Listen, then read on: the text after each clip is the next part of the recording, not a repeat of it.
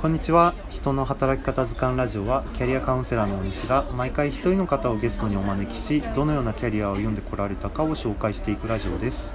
今回も前回に引き続き萩原俊介さんをゲストにお呼びしております。どうぞよろしくお願いします。よろしくお願いします。よろしくお願いします。では、えーと、前回の第2回ではあの前職の住宅関係のその個人営業のお話に、はい、お勤めするきっかけの部分とあと剣道の部分を少し詳しく聞いてきたんですけれども、はい、今回の第3回では、現在されている金融教育事業のことをより詳しく伺ってもよろしいでしょうか？わかりました。はい。えっ、とそうですね。私たちは金融教育の会社で、えっと、はい、主に20代、30代、まあ、40代の方が会員さん、生徒さんで、はい、えー、毎週水曜日の夜に、えー、勉強会を1時間半ぐらい行っているのと、はい、あと土日にセミナーを行っています、はい、本当に基礎的な部分を学ぶところから資産形成の仕方とかを学びつつ、はい、よくあの金融教育会社で、えっと、学んで終わりっていう会社が終わる多いんですよねあそうなんです、ね、学んで終わって、はい、でなおかつ、えーと、なんだろうな横のつながりがないというかせっかくその学校に通ってるのに、はい、その学校に通ってる人たちと、はい、あんまりこうね仲交流がない。交流がなくてで勉強が続かなかったり。あ仲間って大事ですよね。ね。なので勉強を始めても3ヶ月とか半年で終わっちゃって結局実益になってない学んで終わりになってしまう。終わりになってしまう。それってちょっとあの本当の金融教育って違うなって思ってて、はい、楽しくなんか本当に交流を持ってやれる環境を念頭にやってますね。あはい、その最初水曜日の勉強会や土日のセミナーにはその初めていらっしゃる方もすぐに伺えるんですか、そうですね、えっと、例えば試しに行ってみたいという方とかいらっしゃる方もいますね。あそうはい、水曜日は1か月間だけは無料であの見学みたいな形で参加することもやっぱりどういうことをやってるのかわからないと。うんそうですよね。そうですね。あとは、はい、そうですね。えっとこうまあ、どこの企業にも属さないで公平中立的な立場で見えるっていうのも他のところとは違う本当ですかね。はい、ちなみにあのどのような方が、はい、というどのような、うん、そうですね、はい、どのような生徒さんがなんか悩みとかを持っていらっしゃるんですか、はい。えっと、漠然と老後に対してこう不安を抱えている方だったりとか、はい。えっと、なんか今現状に満足できてないけど何かやりたいって思っている方でじゃとりあえずちょっとお金のことについて学んで、はい、そこをきっかけに将来について考えようっていう方だったりとかあとは金融機関に勤めてる方とかあそうなんですね。そうですね。銀行員の方とか、はい、それこそ保険会社の方とか証券マンの方も有名な証券マンの方もいたりとか、い、ますねその方々はスキルアップのためみたいな形ですか？ねそうですね。あのそう銀行だとか証券だとか保険会社に勤めてても、はい、その業界のことについては詳しいその業界のその企業のことについては詳しいんですけどあなるほど。本当のその他の業界保険屋さんが不動産業とか、証券のこととかかあの税金のこととかあんまり詳しくない。なのでそのまあ全てのジャーニーについてちゃんとこう知っていた方が本業の営業の方でね行きますので来たりとかします。ね。講師そちらで講師をされるということは、はい、銀行マンとか、はい、商社マンよりも、さらにもっと広い知識を求められるということですね。求められますね。はい、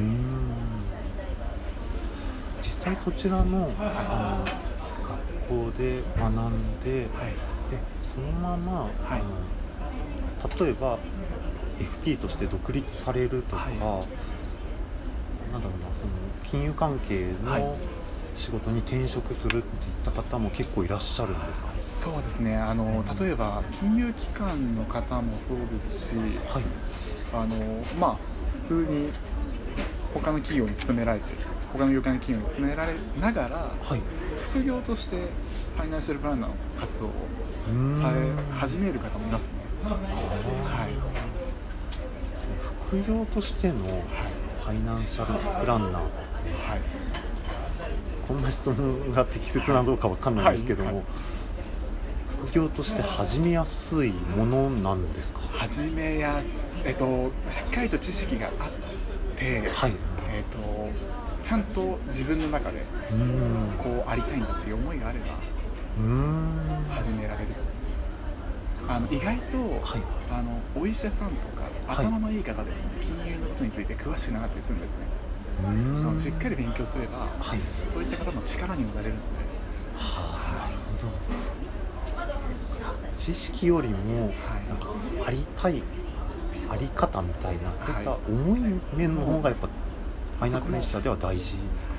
でも大事だと思う私は思います。あの本当に知識だけがあっても、はい。自分お客さんにどうなってほしいのかとか、うーん。あの私だったらこう金融ってはい。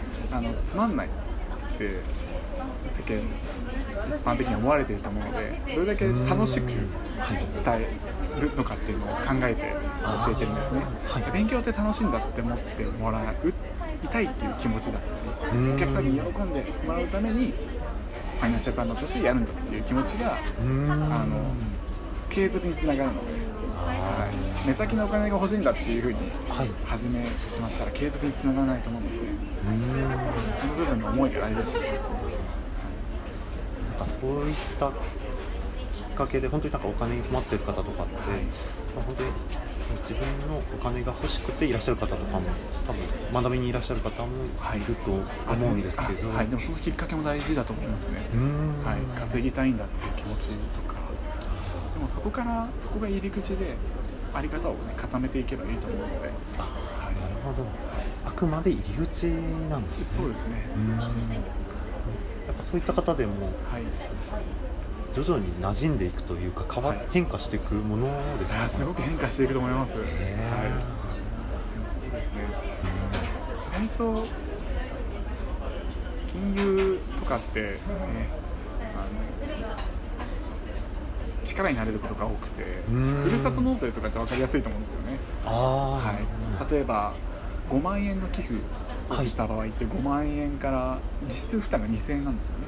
うん。実質負担が2000円ではい。4万8000円が住民税と所得税からはい。所得税が還付されて住民税が来年から控除されるんですね。はい。低くなるんですよ。で5万円からそれに相当する返礼品が返ってくるっていう、うん。でこれを知らない方々結構多くて。うん。そうすると5万円丸々払ってしまってるそうそもそもそもそもしないであ終わってしまったりとか。うん。するん。ですねうん力になれる部分が多いと思いますね。人の役に立ちたいっていう方はすごい合ってる職業。そうですね。うん萩原さんの人柄とか雰囲気とか、はい。今なんか話しぶりとかを聞いててなんか僕はすごいそう感じました。あ照れくさい。ちょっとそろそろお時間もだいぶ終盤に差し掛かってきましたので、はい。なんか今後、はい。今の教育事業をなんかどう変えていきたいとか、はい。この活動を通してなんか世の中をこう変えていけたらいいなみたいな,、なんか展望的なものって伺ってもよろしいですか？そうですね、あの私としては、はい。えっと、例えば資産形成してその人の生活が豊かになるのはそうかもしれないんですけど、はい。それってそのその時で終わりだと思うのでちゃんとこう教育っていう部分を根付かせていきたいですね。はい。2 3 0代の方に対して金融知識を根付かせて、はい。そうすればその方たちが結婚して子供が生まれた時にうん。子供にもそういったものが伝えられると思うのではい。そういったまあ金融教育の文化あみたいなものを周りから少しずつ根付かせていけば、えっと知識はねなくならないものだと思うのでうん。そこを大切にしていきたいなお金に対する日本の文化を今まさに作ってる。とそうですね。そこの部分をちゃんと作っていけるように。うん。そうです。その場で終わりじゃないと思うので。そうですよね。そうですね。うんれが子供孫孫。をどんどん下の世代に伝わっていけば世の中にお金のことを話すのもなんか普通のことになっていきますよね。そうですね。そうすれば豊かになる方も増えると思うので。うーん。はい。間違いないと思いますね、ありがとうございます。本当に素敵な活動だなってはい思いますではえっ、と、まあ、もう間もなく12分が近づいてきましたので、はい。まだ1分ぐらいありますかあなんか言い残したこととかってありますか？すみません無茶ぶりをしてしまいました言い残したことはそうですね。あのーいやでも本当に楽しいっていうところも大事にしてたりするので、まあ、はい。勉強だけじゃなくて、うん。まあ、オフ会とか一緒に旅行に行ったりとか、あ旅行もあるんではい。すね、まあ、結構いろんな業種の方もいるので横のつながりを大切にしてたり、まあ、お金って人生を考える上でツールだと思うんですよねお金の勉強って。はい、うんだからそこ自分の人生を考えるっていうところを一番大事にしていきたいなとは思ってます。はい。ありがとうございます。